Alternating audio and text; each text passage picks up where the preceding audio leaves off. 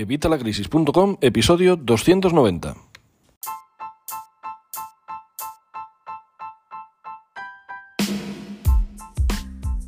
Hola, buenos días, buenas tardes o buenas noches. Soy Javier Fuentes de Evitalacrisis.com. Bienvenido un día más, un viernes más a Evitalacrisis.com, tu podcast donde vas a entender todo sobre el dinero. Vas a aprender a ganarlo, vas a aprender a invertirlo, vas a aprender a gestionarlo, vas a aprender a ahorrarlo, vas a aprender a moverlo, vas a aprender todo sobre el dinero. Vas a entender lo que te dicen los bancos, vas a entender lo que te dicen en las noticias cuando hablan de economía, vas a entender tus facturas.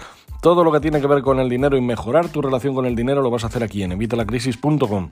Hoy vamos a hablar de unos cuantos ejemplos de economía colaborativa. Ya sabes que hoy es viernes, toca día de emprendimiento, así que vamos a hablar de, pues eso, ejemplos de economía colaborativa. Algunos que imagino que conocerás, otros que imagino que ya no conocerás, que, serán algo nuevo para ti.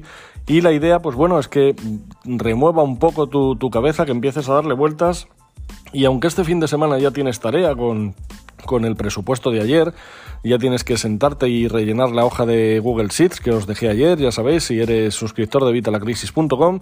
Desde ayer tienes en tu intranet, en la zona de descargas, tienes esta hoja de Google Sheets para que empieces a manejar tu presupuesto. Así que este fin de semana ya tienes deberes, pero bueno, siempre te quiero dejar un poquito para que des una, un par de vueltas al, bueno, al podcast que vamos a ver hoy el tema de la economía colaborativa y cómo puedes empezar a aplicarla tú para generar más ingresos.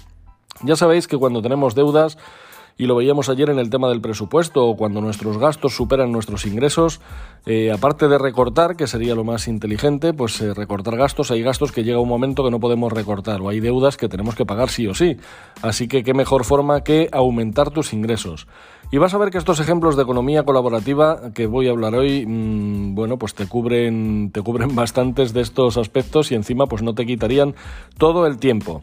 Así que bueno, vamos con ello, pero antes como siempre ya sabes, evitalacrisis.com, cursos y recursos para mejorar tu economía familiar y la de tu negocio. Eh, para salir de deudas, para empezar a ahorrar, para todo lo que necesites relacionado con el dinero. Recuerda que además me puedes pedir todo lo que necesites. Desde la intranet, desde la pestaña de nuevos cursos, puedes solicitarme los cursos o recursos que tú requieras, los que necesites. Y ya sabes que los más votados los voy sacando, así que no te cortes y pídeme lo que necesites. Y recuerda también que estamos a 3 euros de momento, que pronto vamos a subir ya otra vez, así que apúntate hoy mismo, 3 euros de por vida si te apuntas hoy mismo evitalacrisis.com. No lo dejes pasar, que es una oportunidad, vamos, increíble. Ya es un regalo, pero es que encima estos cursos, estos recursos, sabes que se pagan solos, porque solo con lo que te vas a ahorrar, solo con lo que vas a ganar aquí... Eh, pues eso, em, eliminando tus deudas o simplemente generando algún nuevo ingreso o simplemente, como te digo, con lo que te vas a ahorrar en, toda tu economía familiar o la de tu negocio, ya están más que amortizados. Así que no te lo pienses más, evitalacrisis.com. Y ahora vamos con el tema del día. Como te decía, eh, vamos a hablar de ejemplos de economía colaborativa. Eh, a ver, la economía colaborativa es esa tendencia de la que últimamente no se para de, oír de hablar. Vas a, vamos, gracias a la cual eh, todo cobra un significado como más reciclable, más eh, barato, todo es mejor, ¿no? Más, más sano. Seguramente ya has oído hablar de empresas como BlaBlaCar o Airbnb. Son, vamos, eh, bases de negocio que se basan en ejemplos de economía colaborativa. En el caso de BlaBlaCar sería compartir tu coche para viajar más barato. Eh, tú pones tu coche a disposición si tú eres el que tiene el coche, dices qué ruta vas a seguir el día en cuestión y la gente se te va apuntando a tu ruta y entonces lo que hacéis es compartir los gastos. Tú vas a ir al mismo viaje que ibas a ir, pero llevas pasajeros que encima te van a hacer que el gasoil te resulte más barato. O luego estaría pues Airbnb, la otra que te acabo de decir que es alquilar habitaciones para viajar por el mundo más barato. Eh, luego estaría ya por ver, habría que tratarlo otro día, pues el tema de cómo se toma esto, el, gremio de los taxistas, por ejemplo, o de incluso de los VTC, ya sabes, de Uber, eh, Cabify y todos estos. O en el caso de Airbnb, pues el tema de los hoteles, ¿no? Que, esto ya tiene, tiene sus, sus eh, migas, ¿no? Por dentro. Pero bueno, eso ya sería cosa de, otra, de, otro, de otro podcast. Son tendencias sin duda que, bueno, se han visto beneficiadas eh, sobre todo por el contexto socioeconómico en el que nos encontramos ahora mismo. La economía y el consumo colaborativo se han convertido en la respuesta a la ineficiencia del mundo, ¿vale? El 40% de los alimentos del planeta se desperdician. Y sí es cierto que hay algunos supermercados que aprovechan ahora y ponen eh, los productos que están próximos a caducar, los ponen al 50%, como en el caso de Carrefour, o eh, hay otros que abaratan también el, pues eso, estos productos que están próximos a caducar y esto permite, bueno, pues que mucha de, de estos alimentos que de otra forma se tirarían a la basura, pues puedan aprovecharse, lo cual, pues oye, no deja de estar bien. Y luego, por ejemplo, en el tema de los coches particulares, por seguir con el ejemplo que estábamos antes, los coches particulares pasan el 95% de su tiempo parados. O sea, si tú decidieras alquilar un coche para ir por la ciudad en lugar de tener el tuyo, te ahorrarías hasta un 75% de tu dinero. Mira, te puedo decir eh, más cifras incluso. En el caso de Madrid, tener un coche en propiedad cuesta 17,33 euros la hora. 17,33 euros la hora tener un coche en propiedad. Si nos fuéramos a Barcelona, eh, bajaría un poco, iría hasta 16,62. De cualquier forma, es una pasada. Si utilizaras un servicio de car sharing por el que el conductor puede acceder al vehículo completamente equipado, con gastos de carburante, seguro, etcétera, todo incluido, la hora te saldría solo por 4 euros. Imagínate lo que estamos, vamos, gastando. Hay casos en los que esto no puede ser. Yo, por ejemplo, como sabes, vivo en Segovia, trabajo en Madrid Capital y como Segovia no es Segovia Capital donde, donde vivo, sino un pueblecito muy chiquitín, yo aquí no podría utilizar esto del car sharing porque obviamente no voy a tener un coche aquí en la puerta. Pero si tú vives en una gran ciudad, plantéatelo porque seguramente puedas ahorrar y encima cada día irías con un coche último modelo, nuevo, equipado a tope y mucho mejor que si tú tuvieras tu propio coche. Obviamente, pues eso va a tener sus limitaciones, como te digo. Y bueno, pues en respuesta a este desperdicio, cada vez nacen más startups y emprendedores cuya visión es aprovechar los recursos que ya tenemos. En este sentido vemos cómo se abre un nicho de mercado enorme, muy potente y, de momento al menos más colaborativo. Hoy vamos a hablar de algunos ejemplos de economía colaborativa que seguramente aún no conoces, ¿vale? Que son dignos a tener en cuenta.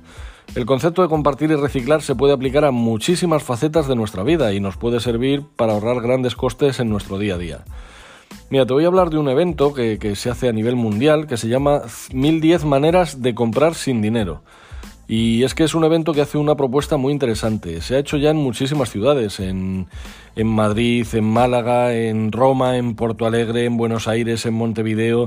Eh, estas son solo algunas de las ciudades que ya han organizado eventos del 1010, 1010 Ways to Way Without Money. Mi inglés es un poquito, pues en fin, ya sabes. Eh, pero vamos, es esto, eventos de 1010 maneras de comprar sin dinero. La idea surgió en la celebración de San Jordi, el Día del Libro en, en Barcelona, en Cataluña, en 2011. Eh, mucha gente se pregunta, ¿no? Que por qué ese día se ha convertido en un día de comprar libros y rosas, en el caso de, de Cataluña, en el resto de España solamente libros. Pero bueno, es que mm, ya todo, eh, hasta el Día del Libro obviamente es una faceta mercantil, ¿vale? Pero bueno, eh, aquí se plantearon, ¿se podría lograr que participara todo el mundo, tuviera o no tuviera dinero para comprar un libro? Bueno, pues con esta idea se llevó a cabo el primer evento de 1010 maneras de comprar sin dinero hace ya 5 años en el que se vendieron 105 libros sin gastar ni un euro. La filosofía consiste en que las cosas no son gratis. ¿Vale? Está claro. Pero tampoco hace falta dinero para comprarlas o conseguirlas. De hecho, en la antigüedad, eh, antes de usar incluso las pepitas de oro, que ya sabes que hemos hablado muchas veces del tema del oro, antes de esto existía el trueque y yo te cambiaba mi gallina por tres tomates o, mi huevo por eh, una vaca o sabes era todo era cambio de trueque incluso servicios pues yo necesitaba que me arreglaran un arado, entonces iba al herrero y se lo cambiaba por algo, porque no había dinero. Bueno, pues esto se puede seguir aplicando en muchos conceptos. Mira, en este evento se decidió extender la relación... Ay, perdón que me hago. La reflexión más allá de un día, un lugar o un objeto determinado y convertir, pues eso, eh, mil diez maneras de comprar sin dinero en una iniciativa abierta y extendible a cualquier ciudad, momento y objeto. En estos eventos que los puedes organizar tú desde la página web, tienes, eh, os dejaré un enlace en la descripción para si queréis entrar a la página web y podéis crear un evento de este tipo. Un libro como precio, dejar de fumar. Eh, eh, ay, Dios mío, que es que ya no sé, no sé ni lo que digo. Un libro tiene como precio dejar de fumar y solo lo puede comprar alguien que fume o colaborar con una causa social, entre otras muchas ideas, ¿vale? Esto es lo que se te ocurra, es que aquí imaginación al poder. Mira, otra idea interesante. Te reformo el piso a cambio del alquiler.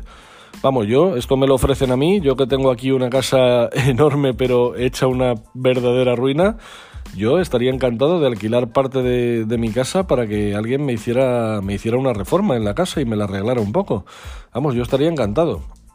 Así que son ejemplos muy interesantes. Mira, cualquiera que haya pasado por, por la fase de tener que buscar un piso de alquiler, ha tenido que sufrir tener que, conformarse con un piso que no está ni pintado ni decorado a tu gusto, pero al que no le puedes encima ni hacer cambios porque no es tuyo. ¿Vale? Pues con esta idea das la posibilidad de pagar el alquiler en calidad de reforma, ¿vale? Yo ya te digo, yo estaría encantado.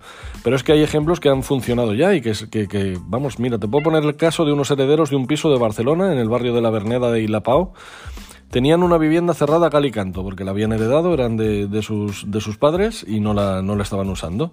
Y no la podían alquilar porque les faltaba dinero para hacer la reforma. Hasta que un matrimonio les propuso una idea loca, se comprometían a hacer mejoras por valor de 12.000 euros si durante 24 meses no tenían que pagar la renta, que eran de 460 euros mensuales. Así que imagínate, de esta manera los herederos cobraban algo por el piso, en este caso en calidad de reforma, y los inquilinos que tenían conocimientos de albañilería podían tenerlo arreglado a su gusto. Y luego ya cuando pasaran estos dos años, o bien se establecía el alquiler, o bien eh, unos habían tenido dos años de alquiler pues sin tener que pagar, y los otros tenían ahora un piso pues completamente remodelado. Al otro lado del mundo nos vamos a ir a, San Francisco, ¿vale? En la Universidad de San Francisco una estudiante, Sabrina Hernández, usa la plataforma DogWakey para ofrecer servicios de cuidadora de, perro, de perros perdón, y cobra 40 dólares por noche para, pues eso, para cuidar a tus perros. Al mes dice que asegura, vamos, ella asegura que, que llega a ganar hasta 1.200 dólares al mes por cuidar perros. ¿Ves? Si es que las cosas más simples y sencillas muchas veces son las que mejor funcionan. Muchas veces queremos inventar la fórmula de la Coca-Cola cuando está todo inventado. Simplemente tenemos que usar un poco nuestra imaginación. Mira, te voy a dar otro ejemplo. En este caso de Chicago. Se llama Dylan, o sea, Dylan Rogers, ¿vale? Dylan Rogers, que era un vendedor de coches en, en Chicago y empezó a alquilar su BMW usado gracias a la plataforma Relay Rides. Relay Rides, ¿vale? Relay Rides, que mi inglés ya te digo es que es un poquito perjudicado. ¿Y cuánto crees que se gana? Pues mil dólares mensuales, alquilando su BMW, ¿vale? O sea, es que de todo podemos sacar dinero. Mucha gente me dice, no, es que tengo muchas deudas, es que tengo muchos gastos y no hay, no hay forma de que pueda sacar dinero. Yo siempre digo, vamos a ver, hablando de lo que estamos hablando hoy, del tema del reciclaje, vende todo aquello que puedas en Wallapop. Wallapop es ideal para, para estas cosas, porque vas a conseguir un dinero bastante rápido. Obviamente no va a ser algo recurrente, como en el caso de, estas plataformas que os comento, de DogBakai o de Relay Rides. En Wallapop pues lo vas a sacar de una vez, pero bueno, a lo mejor para salir de un agujero y empezar a buscar otra forma más recurrente es algo ideal te vas a quitar lastre, te vas a quitar cosas que, seguramente ni estás utilizando y vas a sacar un dinero, un dinero que te puede servir pues eso, para arrancar o para salir de ese agujero en el que te encuentras ahora mismo. Mira, otro ejemplo, perdón, otro ejemplo sería la plataforma solucionadora de problemas ETC. ¿vale? Que es española. En ella te hacen un presupuesto para arreglarte casi cualquier cosa, solucionarte casi cualquier cosa, te solucionan la vida. Es como digo yo que soy solucionador de problemas, que soy conseguidor de cosas. Bueno, pues es lo que hace esta plataforma. ¿Quieres que alguien haga cola por ti en un concierto? Pues ellos te lo hacen. ¿Quieres llevar tu coche a otra ciudad? Te lo consiguen. Son autónomos que están certificados por la plataforma, te preparan un presupuesto de cualquier tipo de tarea y tú eliges el que más te conviene si es que te interesa. Otro ejemplo, la startup española Bitripper, que pone en contacto a turistas recién llegados a una ciudad pues con personas locales que quieren hacer de guía turístico y obviamente cobrar por ello. Como ves, los ejemplos son muchísimos, puedes hacer de todo. Y encima puedes ayudar a tener un mejor planeta, puedes ayudar a que haya menos gasto. Ya sabes que hay ahora también una, una forma de vida que se llama el waste cero, el gasto cero, que también entraría dentro de estas cosas.